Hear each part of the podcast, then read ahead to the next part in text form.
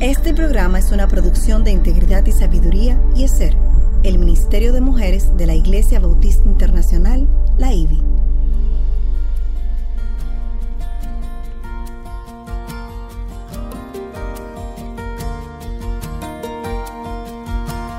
Engañosa es la gracia y vana la hermosura.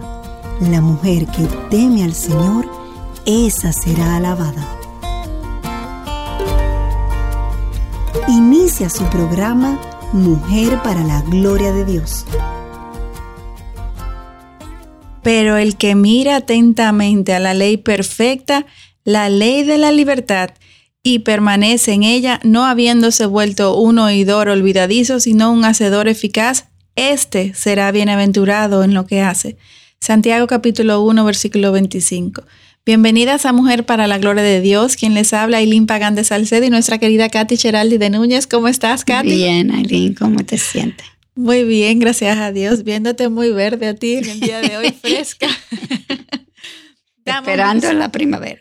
Espera, esperando la primavera. Sobre todo nosotros en el Caribe, somos con aquellos que están en el gélido frío invierno. Que Dios venga con ustedes y su abrazo y presencia les mantenga cálidos. En este espacio, Mujer para la Gloria de Dios, en el día de hoy, estamos con ustedes desde este... Eh, esta producción del Ministerio de Mujeres ESER de la Iglesia Bautista Internacional bajo la sombrilla del Ministerio de Integridad y Sabiduría. La intención de este espacio es poder estudiar la Biblia, el carácter de Dios y la historia del Evangelio centrado en Cristo. Podemos hacer muchísimas series, historias eh, en base a hombres de la Biblia, pero en todo momento con el objetivo de estar siempre centrado en Cristo. Amén. Buscamos que las verdades bíblicas permeen nuestras mentes y transformen nuestras vidas como mujeres cristianas en el mundo en que nos ha tocado vivir, en cualquiera que sean las circunstancias. Por eso les invitamos a suscribirse al canal de YouTube de Integridad y Sabiduría, darle me gusta a este video y compartirlo para que el contenido de verdad que tiene este, este programa basado en su verdad, pues pueda ser de edificación y de guía para muchas mujeres que están siendo adoctrinadas por las corrientes de este mundo.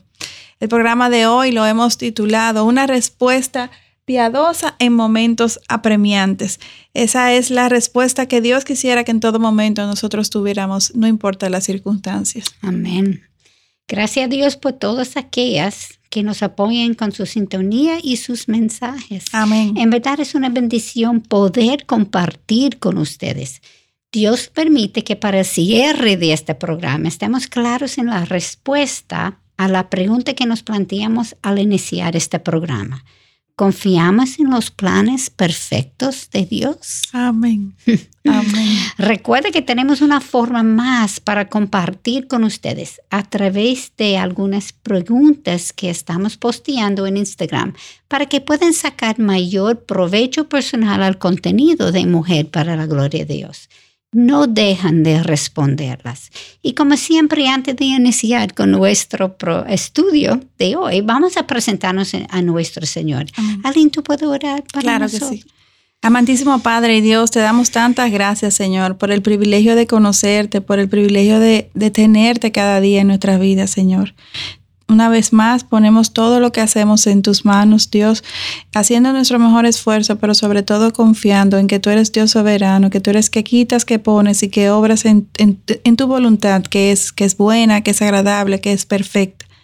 Señor, apelamos por todo lo que nos escuchan, Dios, para que sean confrontados con tu verdad, así como nosotras, Dios, para edificación de nuestra vida con, contigo, nuestro cristianismo en este mundo y, y también para poder ser sal y luz a los que nos rodean para gloria de tu nombre todo lo que hagamos en el nombre de Jesús. Amén. Amén. Amén. Katy, en el programa anterior reflexionamos sobre la soberanía de Dios en los acontecimientos de nuestras vidas y cómo Él orquesta todo para llevar a cabo su plan. Nosotros podemos organizar, preparar, hacer muchísimas planificaciones. Eh, sin embargo, es, es Dios que, hace las cosas. Él, eh, obviamente, en el proceso de espera, en los altos y bajos, en los accidentes y las situaciones, situaciones que se presentan, pues nos va formando a su imagen. Y eso es, eso es tan gratificante porque en este mundo caído, eh, con nosotros hombres, seres humanos imperfectos, pues eso es, está a la orden del día. Y eso lo, vimos que a pesar de que eh, vivimos en culturas seculares en donde Satanás es el príncipe de este mundo y está tratando siempre de sabotear los, los planes divinos. Dios siempre está obrando en pos de sus hijos y en pos de su reino. Hoy comenzaremos viendo cómo los planes de Dios nunca son frustrados o, eh, por el fracaso o por el incumplimiento de ningún ser humano. Su voluntad siempre prevalece.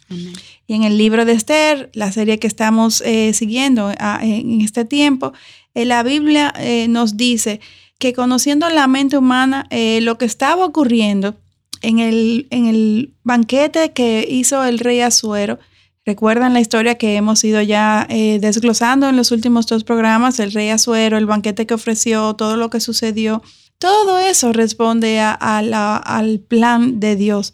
Especialmente, aun cuando son personas inconversas, Dios las domina, Dios las controla, Él está por encima de ellas. Eh, en aquel momento, en aquel banquete, todos estaban bajo la influencia del alcohol porque habían estado tomando en gran cantidad. Y sabemos que el objetivo del rey eh, con aquel generoso banquete que compartió con sus invitados, pues no era, no era uno muy piadoso, sino que al contrario, era su orgullo quien dirigía su accionar en aquel momento. Así mismo es. Y también sabemos que el rey quiso mostrar la belleza de su esposa para despertar la envidia y admiración de los demás hombres ahí presentes y sabemos que hasta la juria también. Claro. Obviamente, y ese fue su meta, era un, un repagano, obviamente. Y al final solamente podemos imaginar lo que los hombres allí hablaron. Mas, a pesar de todo esto, Dios estuvo obrando sin que las personas se dieran cuenta. Y aun cuando no hemos llegado todavía al clímax de esta historia, ya sí podemos ver que Dios usó a Suero para salvar al pueblo judío. Vamos a verlo en el final, pero se ve ya los pasos comenzando a entrar donde Dios quería que entraron. Y Asuero fue, además de rey, un hombre divorciado. Y si no fuera por el mismo divorcio de Basti, él no se hubiera casado con Esther, mostrándonos una vez más que Dios puede usar a quien Él quiere y como Él quiere. Amén. La historia de Esther es una de las historias puntuales en donde vemos que Dios sigue un camino diferente al que Él mismo ha establecido. Y estos casos puntuales con miras a alcanzar un objeto mayor dentro de sus propósitos. Muy buena aclaración. La realidad es que Dios ha establecido claramente a no unirnos en yugo desigual. Y aunque en el caso de Esther Dios mismo respaldó su matrimonio a Suero, un inconverso.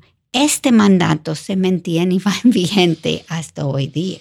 Excelente aclaración, Katy, la que acabas de establecer con respecto a esta historia del rey Azuero y Esther, para que ninguna que nos escuche vaya a tomar esta historia como una excusa para validar lo que contradice la palabra. Esto es una excepción. Sus caminos no son los nuestros, como nos dice Isaías 55.9. Y nada ni nadie puede frustrar los, los planes de Dios. Esto no es diferente para con nuestras vidas como hijos suyos que somos, porque Dios es Dios y Él no cambia. Hebreos 13.8 nos lo recuerda. Dios no obvia el pecado, sin embargo, Él sí perdona el pecado cuando los creyentes lo confiesan y se arrepienten. En este caso, Satanás cegó al rey con su orgullo, produciendo el divorcio con la reina Basti. Y esto, a pesar de, todas las artimañas, la forma, la motivación del rey Azuero, respondía al plan de Dios, porque para Dios no hay coincidencias, ni, ni, el, ni su plan puede ser alterado. Nada lo toma por sorpresa. Eso es muy importante que lo, que lo entendamos. Ahora bien, aunque Dios redime el pecado, nos ayuda a sobrepasar las dificultades que conlleva nuestro pecado, porque así de fiel y de misericordioso es Él, el pecado siempre, siempre tiene consecuencias. Y el rey Azuero padeció las consecuencias de su pecado en muchas formas. Este perdió la guerra contra Grecia y se encontró muy solo, sin esposa que le hiciera compañía en sus penas y alegrías. Y como mencionamos en el último programa, no importa qué tan sencillo y precario sean nuestros orígenes, y hasta la sociedad que nos considere como personas insignificantes, Dios siempre puede usarnos donde Él quiera y como Él quiera. Así como lo hizo con Esther, una mujer pobre, extranjera, huérfana, que llegó a convertirse en la reina del emporio más grande de aquel tiempo, juntamente con un rey, un, un asuero, el hombre más poderoso, uno y otro a la vez. Dios los usó y orquestó sus acciones para que, para que su plan fuera eh, cumplido. Amén. Y tú dijiste correctamente, obviamente, que es, el Señor cegó a, Suero. Y no queremos que eso pareciera que Dios es, es instigando, promoción, promoviendo. Promoviendo, gracias pecado. Es que el Señor quitó su sabiduría, deja que Él hace lo que Él quiere y entonces uno haga lo que es en su corazón. Y Señor, cuando dice cegó, lo que hizo es quitó su favor, vamos a decir, y deja que Él hacía lo que quería, pues Él sí era responsable por eso, no era Dios. Provocando ese, ese pecado, pecado, vamos a decir. Sí, exacto.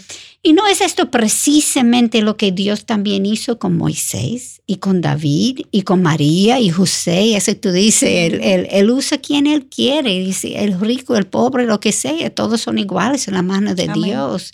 Un humilde carpintero, hablando de José, junto a una simple jovencita llegó a ser quienes criaron y mm. cuidaron del Mesías, el creador y el salvador del mundo. Y esto es algo que deberemos tener presente siempre, ya sea que nuestra vida sea una muy ordinario o no. Dios quiere usarnos para ser sal y luz en este mundo que vive de espaldas a Él. Y sé que muchas veces sentimos que nos estamos ahogando en los afanes del día y día, y más nunca olvidamos que Dios siempre está obrando y Él quiere usarnos para su obrar en medio de donde sea que, que estamos colocados. Él nos colocó allá y Él quiere usarnos en esa área. La realidad es que Dios puede usarnos hasta en las cosas más ordinarias para cambiar la vida de las personas que nos rodean abrir sus ojos espirituales y apuntarles hacia Cristo.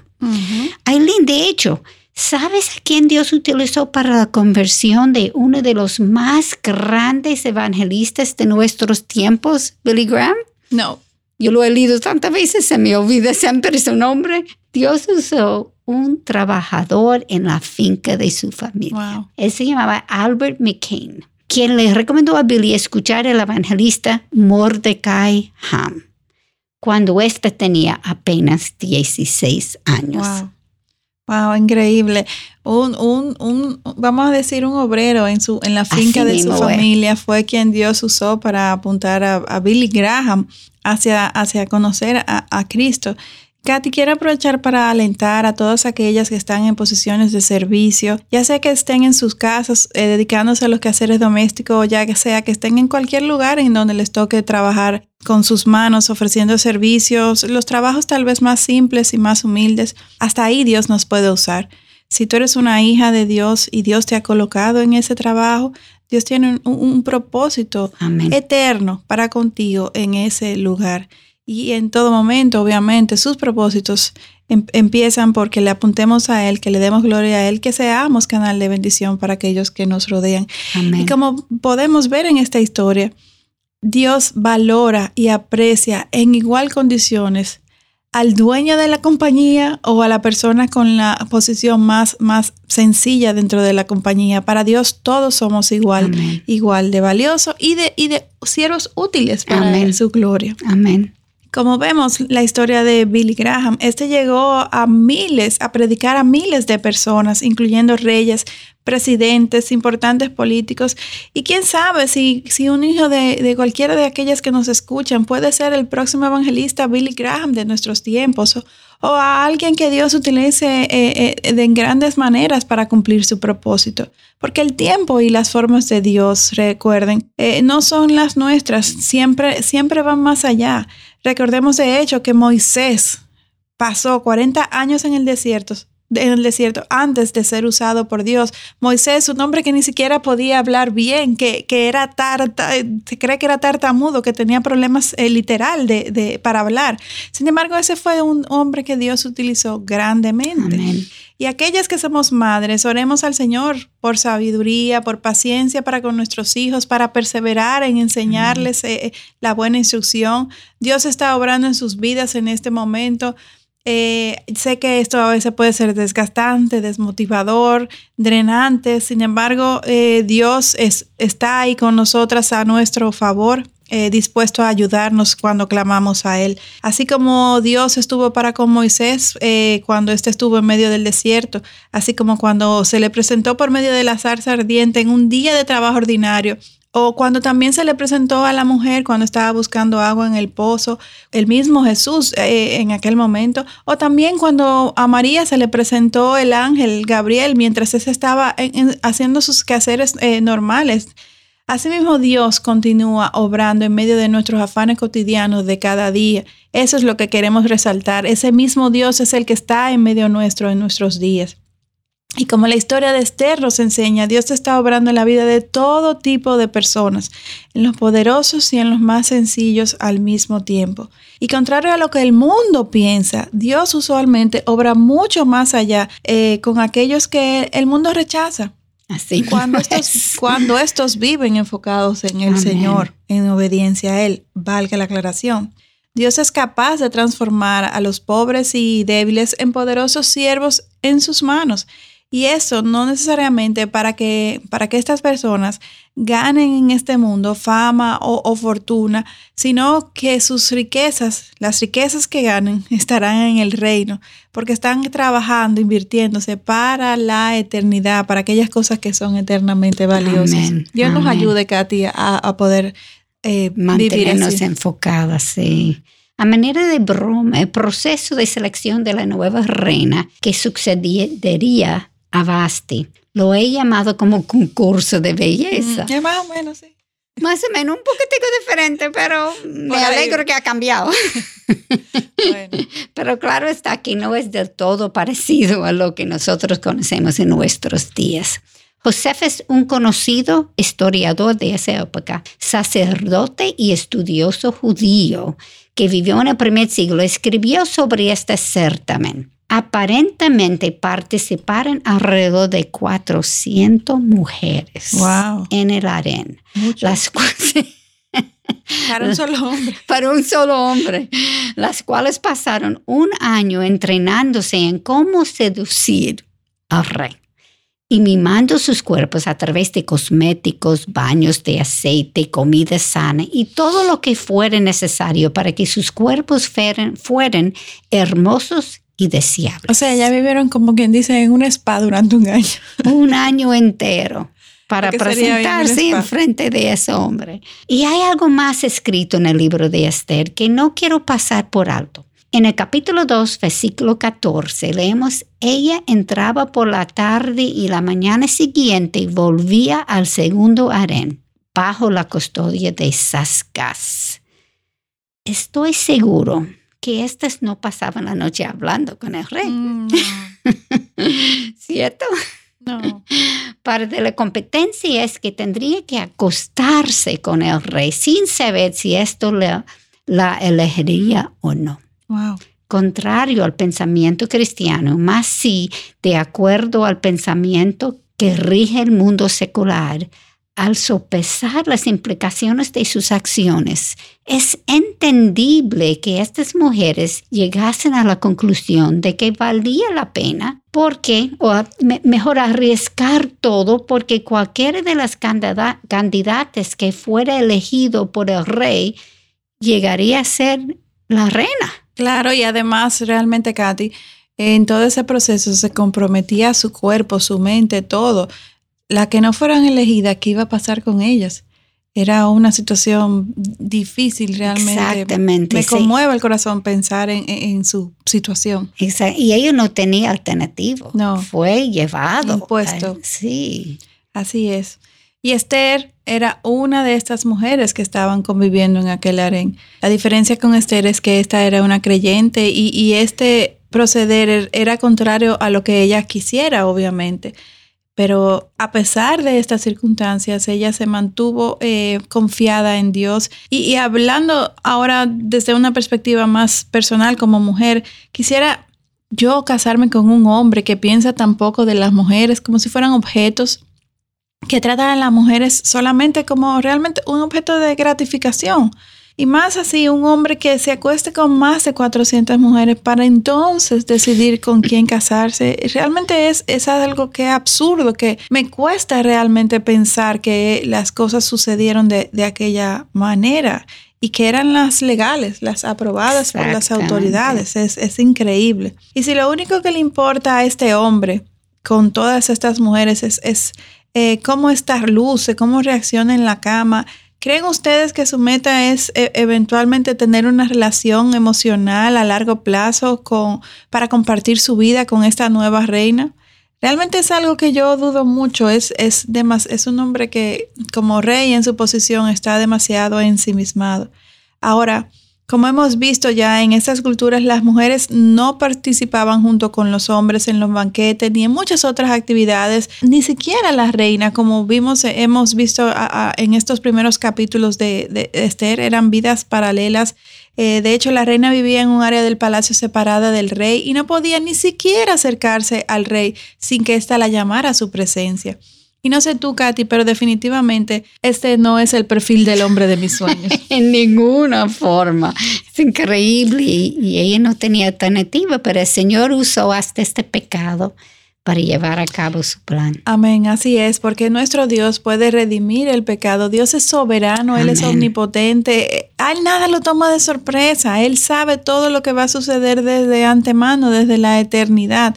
O sea que aunque las circunstancias que nos toquen vivir a veces sean eh, diferentes, sean eh, bien eh, indefinidas, nos causen muchas preguntas y dudas, lo que debemos hacer, Katy, es orar y confiar, descansar en su soberanía, así como lo hizo Esther. Yo creo que este es uno de los mayores ejemplos de Esther, esta, esta confianza en él. Y con esta idea nos vamos aquí en Mujer para la Gloria de Dios. Volvemos en breve. Nuestra misión es continuar difundiendo la palabra de Dios alrededor del mundo y para que esto sea posible, tu apoyo financiero es imprescindible. Al ofrendar, te conviertes en un instrumento de Dios para cambiar vidas. Si estás interesado, visita nuestra página radioeternidad.org y allí encontrarás la forma de cómo contribuir para este ministerio.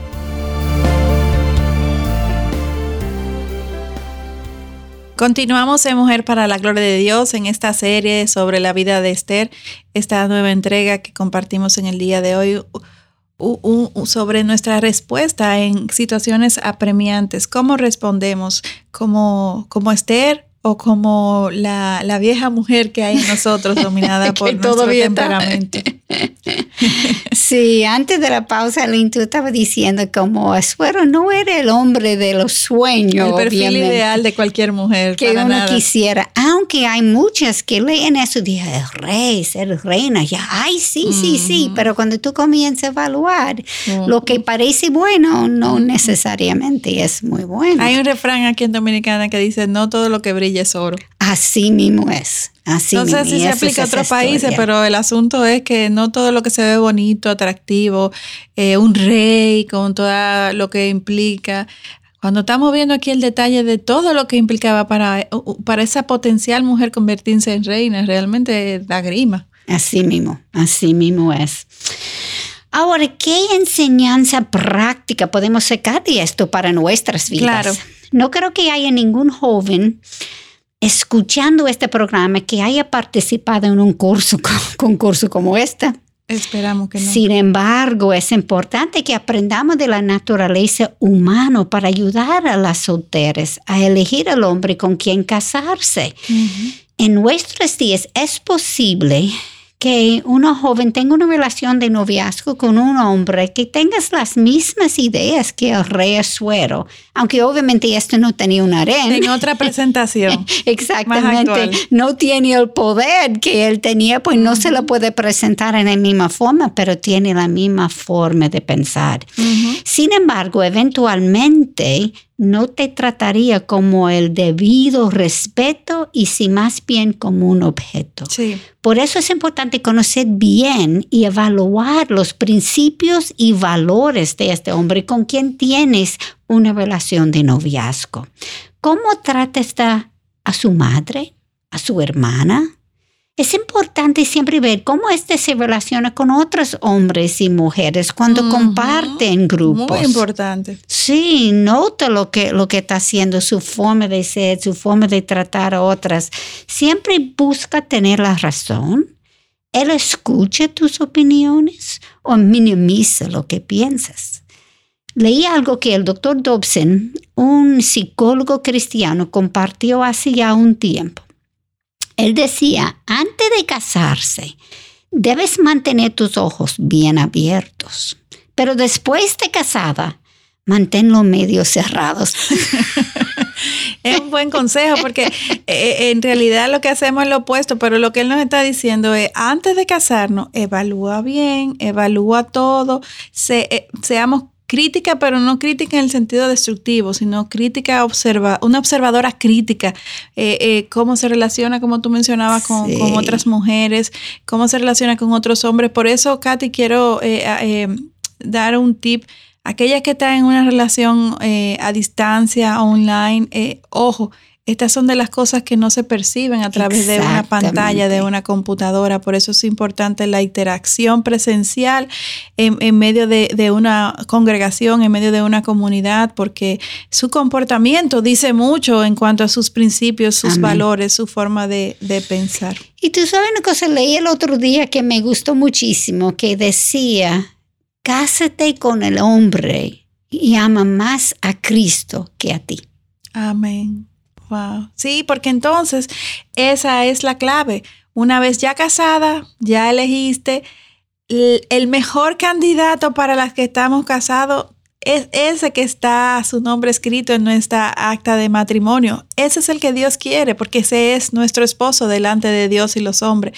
Y ya una vez casada que hemos tomado esta decisión, lo que el doctor Dobson nos está diciendo tengamos gracia, no seamos quisquillosas, quejumbrosas, no, no estemos viendo, eh, tratando de buscar sus, sus, mayores defectos, al contrario, que mientras más nos acerquemos a Cristo, que conozcamos más de Dios, que e, e, esa luz, esa sabiduría que Dios nos dé, nos ayude a ser más eh, compasivas, misericordiosas, que tratemos a nuestros esposos como Cristo nos trata. De eso, de eso se trata.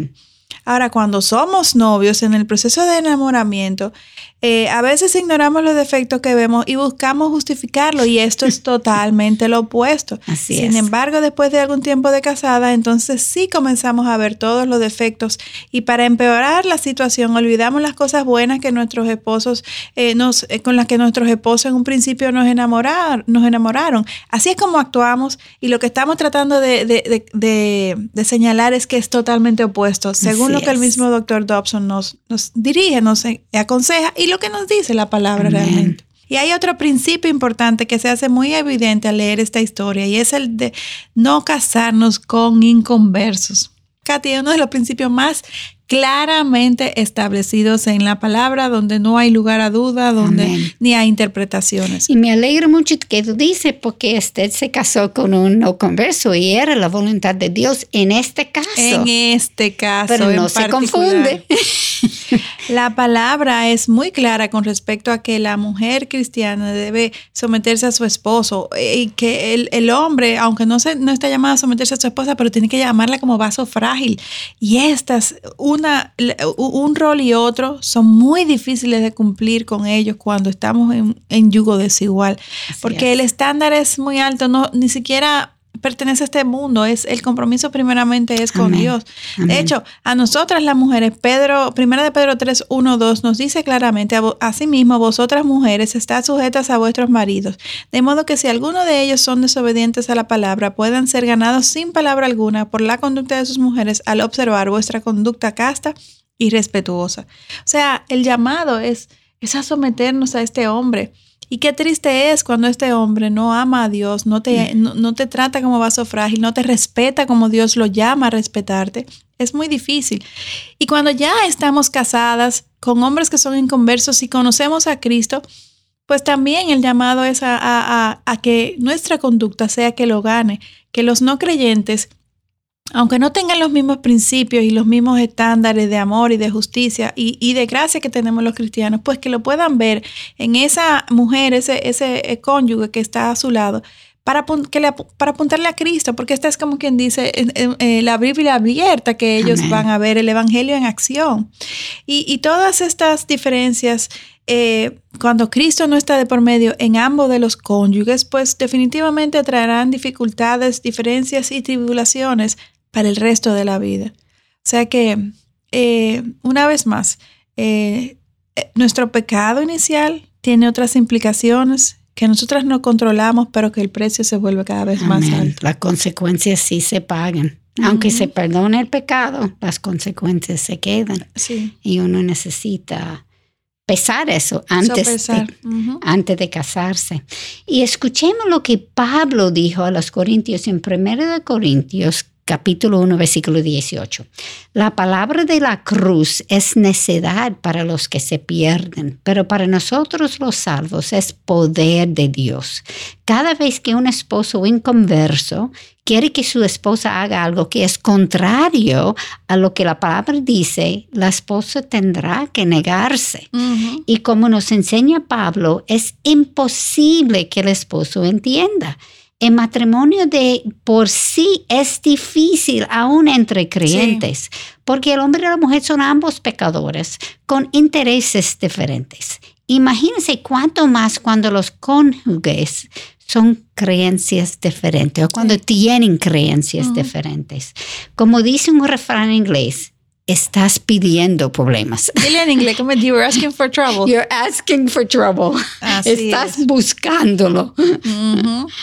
Y eh, eh, regresando a la historia de Esther, me imagino que la gran mayoría de estas mujeres querían ser, obviamente las que acompañaban a Esther en el harén, querían ser obviamente la próxima reina por el prestigio y las riquezas propias de la posición, porque realmente aquella mujer en aquel contexto cultural, eh, lo que su, su, futuro era muy incierto de no ser elegidas.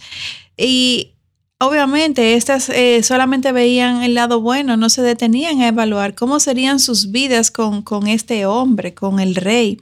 No va, por lo que por lo que conocemos, la experiencia y lo que nos enseña la misma Biblia, no creo que fuera muy prometedora eh, eh, en cuanto a lo que este hombre pudiera ofrecerle. Claro. Y no quiero pasar por alto la forma en que está eh, escrito la salida de Esther de su casa cuando ella partió de donde creció con su primo Mardoqueo hasta el harén. Lo dice textualmente en, en Esther 2.8.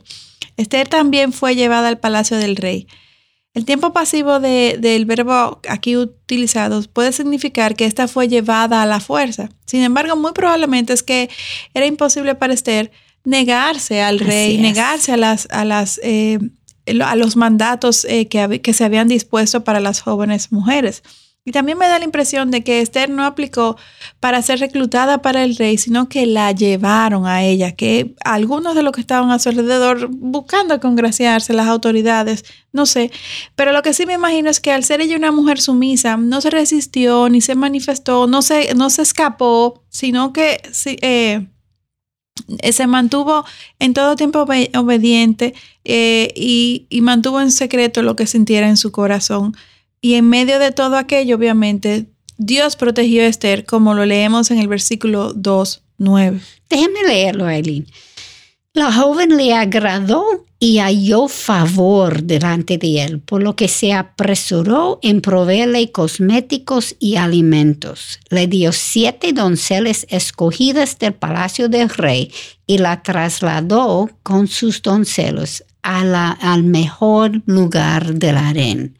Eso es el eunuco, ¿verdad? Que tan pronto que ella llega, ella tiene gracia, ella encuentra gracia con él. Había algo en ella, que obviamente sabemos que es la mano del Señor, pero su forma de actuar afectaba a las personas alrededor de ella. Y, y note que dice que se apresuró. Sí. Este fue bella externamente, además de que poseyó una, un carácter diferente que le ayudó a ganarse el favor de todos a su alrededor. Isaías 66, 66.2 nos instruye, Todo esto lo hizo mi mano, y así todas estas cosas llegaron a ser, declara el Señor. Pero a este miraré, al que es humilde y contrito de espíritu, y que tiembla ante mi palabra. Dios no solamente la observó, sino que caminó con ella. Mientras que, por otro lado, el resto de las otras mujeres en el harén trataron de ganar el favor del rey con sus propias maquinaciones seductoras, mostrando su orgullo. Las tácticas conocidas por, por todos. Por el mundo. Exacto. Mas Esther se mantuvo en humildad y sumisión porque ella confiaba en Jehová, su Dios. Proverbios 29, 23 nos explica justamente lo que sucede cuando afrontamos la vida así como lo hizo Esther. El orgullo del hombre lo humillará, pero el espíritu humilde obtendrá honores. Estas son palabras muy sabias porque eh, nos, nos habla claramente de cuál es la actitud que debemos de tener, humildad. Y Pedro también escribió sobre esto mismo siglos después en Primera de Pedro, capítulo 3, versículo 3 al 4, dice, y que vuestro adorno no sea externo, peinados ostentosos ollas de oro, vestidos lujosos, sino que sea el yo interno, con el adorno incorruptible de un espíritu tierno y sereno, lo cual es precioso delante de Dios. Wow. Nuestra primera meta siempre debe ser cultivar nuestra alma para agradar al Señor y en consecuencia el orquestar a las circunstancias como Cristo dijo en Mateo 6:33. Buscad primero su reino y su justicia y todas estas cosas os serán añadidas. Esto, vemos en la vida de Esther. Su, su, primer objetivo no fue las artimañas de seducción, la belleza, sus, los regalos o todo lo que aquello le ofrecía. Su primera eh, intención fue su espíritu, su, su comunión con Dios. Y Dios nunca falla. Pero como vemos, sus caminos no son los nuestros y en la espera de sobrar muchas veces nos aceleramos, nos desenfocamos, queremos coger el sartén por las por las riendas, eh, eh, eh, como, como diríamos. Y en el caso de Esther, aunque esta fue protegida y al final vemos cómo todo respondió a la perfecta orquestación de Dios, en el proceso le sucedieron cosas desconcertantes como el ser llevada del harén. Así mismo. Y esto es tan importante de asimilarlo, porque cuando las cosas se ponen difíciles y no entendemos lo que está ocurriendo, dudamos y queremos nosotros tomar ese sartén, como tú dices, por el mango. Este Esther fue capaz de demostrar su fortaleza de carácter a pesar de las circunstancias. Y a propósito de esto, hay una mentira que escucho frecuentemente y quiero aclararlo ahora. Cuando alguien está en medio de dificultades y responde a estas inapropiadamente, tiende a justificarse con esta respuesta prefabricada de que fue un mal día que tuvo. ¿eh? Eso no soy yo. Sí, o, también eh, yo, yo soy así, yo nací así, mi carácter es tal o X. Sí, sí, que uno no se puede cambiar, que es contradictorio de todo lo que la Biblia dice, transformar la mente, ¿verdad? La verdad es que nuestra reacción ante las dificultades revela lo que hay realmente en nuestro corazón. Cualquiera puede comportarse bien cuando las cosas van bien. Mas solamente la persona de un carácter piadoso puede mantener un buen comportamiento aun cuando las cosas no van bien. Así es. Hay seis características que Esther demostró tener mientras estuvo en medio de circunstancias difíciles. La primera fue encanto y elegancia llena de gracia. Wow. Quiero volver a leer la primera parte del versículo 9 que dice, la joven le agradó y halló favor delante de él. O sea, la traducción literal de esta frase en hebreo significa que ella alzó la, la gracia ante su rostro. Como hemos dicho antes, Especulamos que el ambiente de aquel harén no fue uno muy bonito. Imaginémonos 400, 40 son muchas, 400 mujeres paganas compitiendo por el mismo hombre. Mas Esther fue diferente y fue notable a todos aquellos que la rodeaban. O sea que ella trató con, ella trató con, con respeto y, con, y de buena manera al más sencillo como al mismo rey. Así mismo. Aún en aquel lugar en donde ella no quería estar, Esther permaneció comportándose con gracia, lo que la llevó a destacarse ante todas las demás mujeres. Y esto es algo que nos debe de llamar la atención a nosotras, cómo nos comportamos cuando nadie nos ve, cómo reaccionamos eh, ante una persona que nos sirve, el que nos pide en la calle, cómo comportamos, nos comportamos ante una autoridad. En todo momento el llamado es a manejarnos como lo hizo Esther, con gracia y humildad. Amén. Y eso nos lleva entonces a la segunda característica, si es que ella en todo momento mostró moderación y control. Amén.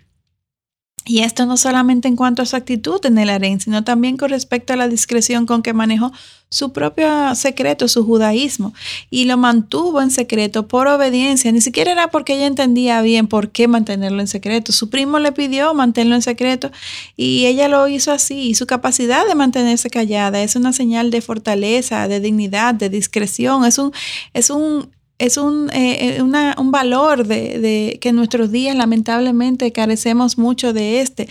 todo lo estamos publicando en las redes, todo lo estamos diciendo porque somos transparentes, porque queremos que todo el mundo sepa, pero, pero no, no, no, no todo no eh, eh, todo me es lícito, más no todo me conviene. la discreción, esta, esta actitud que tuvo de moderación y de autocontrol, debe de estar presente en toda mujer cristiana en todo momento. Amén, amén. Y pensando, como tú dijiste, que ella probablemente no entendía yo me imagino Mardoqueo tampoco entendía todo. No. Pero fue otra evidencia que el Señor estaba orquestando todo, diciendo a él a avisar a ella, no revelarse. Increíble cuando uno vea lo que él hace. Amén. Otra característica que vemos en Esther es que tuvo un espíritu enseñable. Dado su juventud y experiencia, en experiencia, es posible que Esther no entendiera la razón por lo que Mardoqueo le pidió mantener en secreto su judaísmo. Sin embargo, como tú dijiste, ella lo obedeció. Es no solamente humilde, pero enseñable. Y cuando le tocó ir ante el rey, aún pidiendo pedir cualquier cosa que deseara como regalo, no pidió nada. No. A diferencia de las otras mujeres, ella no pidió cosa alguna, sino lo que aconsejó Egay, eunuco del rey. Una vez más, eh, eh, dejándose guiar, dejándose enseñar. Sí mismo. Esto, eh, Katy, yo siempre veo que va de la mano el, carácter humilde y enseñable. Así mismo es. Y recuerde que uno entiende más Mardoqueo porque eres su padre postizo, vamos a decir. Pero eso es un pagano, un nuco en un área en donde ella no quería estar. Sí, sí, sí. Pero al mismo tiempo, ella fue sumiso, enseñable y, y, increíble cuando, cuando uno ve eso. Y, la realidad es, ¿quién sabe mejor que él lo que él requiere? Exacto, lo que ella requiere ante el rey. Sí.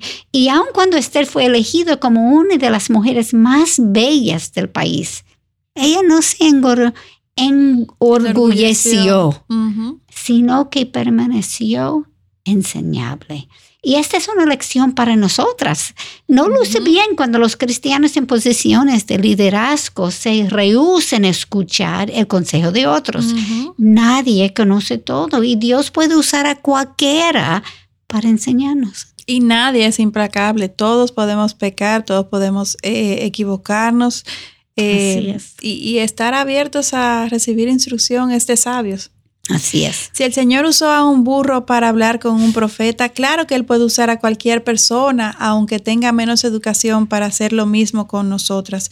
Dios nos ayude a mantenernos humildes y enseñables y que nos dé la sabiduría que necesitamos para ver lo que el Señor está haciendo a nuestro alrededor. Y eso nos lleva a otra característica de Esther y es su autenticidad. Ella no dependió de su belleza, sino que en todo tiempo dependió de Dios. Ella sabía que su Dios era capaz de hacer grandes cosas, aunque probablemente no entendía todo lo que Dios estaba haciendo en aquel momento, mas ella confió en su orquestación. Creo que todas nosotras genuinamente deseamos obedecer al Señor. El problema es que no confiamos en que todas las cosas cooperan para bien para los que aman a Dios y son llamados conforme a su propósito, como nos enseña Romanos 8:28. Y la razón de esta incredulidad, de esta falta de, confianza, es porque muchas veces no conocemos bien al Dios en que decimos que hemos confiado. Amén. Para crear esta confianza en nosotros es necesario caminar en obediencia para entender las formas en que Él obra.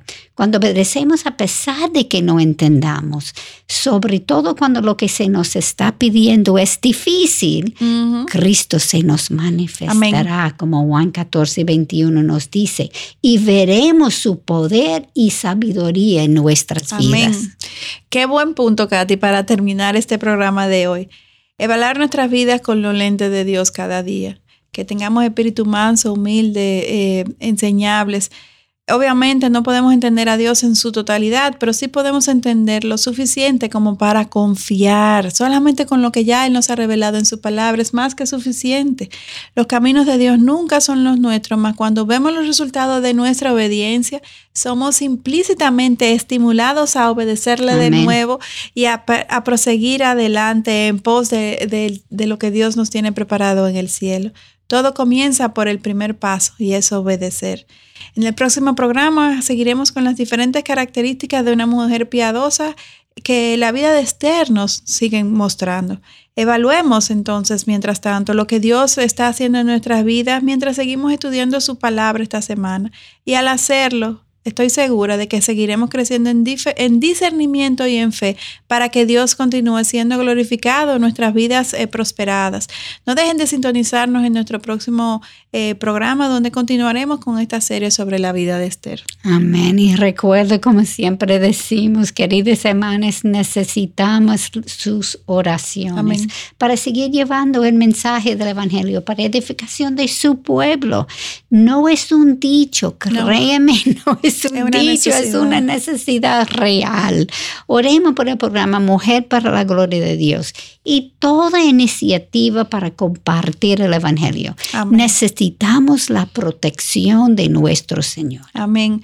Ya saben que pueden seguirnos en Twitter e Instagram escribiendo arroba mplgdd y en Facebook Mujer para la Gloria de Dios. Les esperamos en nuestro próximo encuentro, Dios delante, aquí en Mujer para la Gloria de Dios. Bendiciones. Hasta la próxima. Te motivamos a apoyar la obra que Dios está haciendo por medio de Radio Eternidad. Puedes hacerlo depositando tu ofrenda por cualquiera de estos medios, desde cualquier parte del mundo, vía PayPal con tu tarjeta de crédito o débito a través de nuestra página web. Y si vives en República Dominicana, puedes hacer tu depósito a nuestra cuenta corriente del Banco Popular. 8226 66061 8226 66061. Que Dios te bendiga.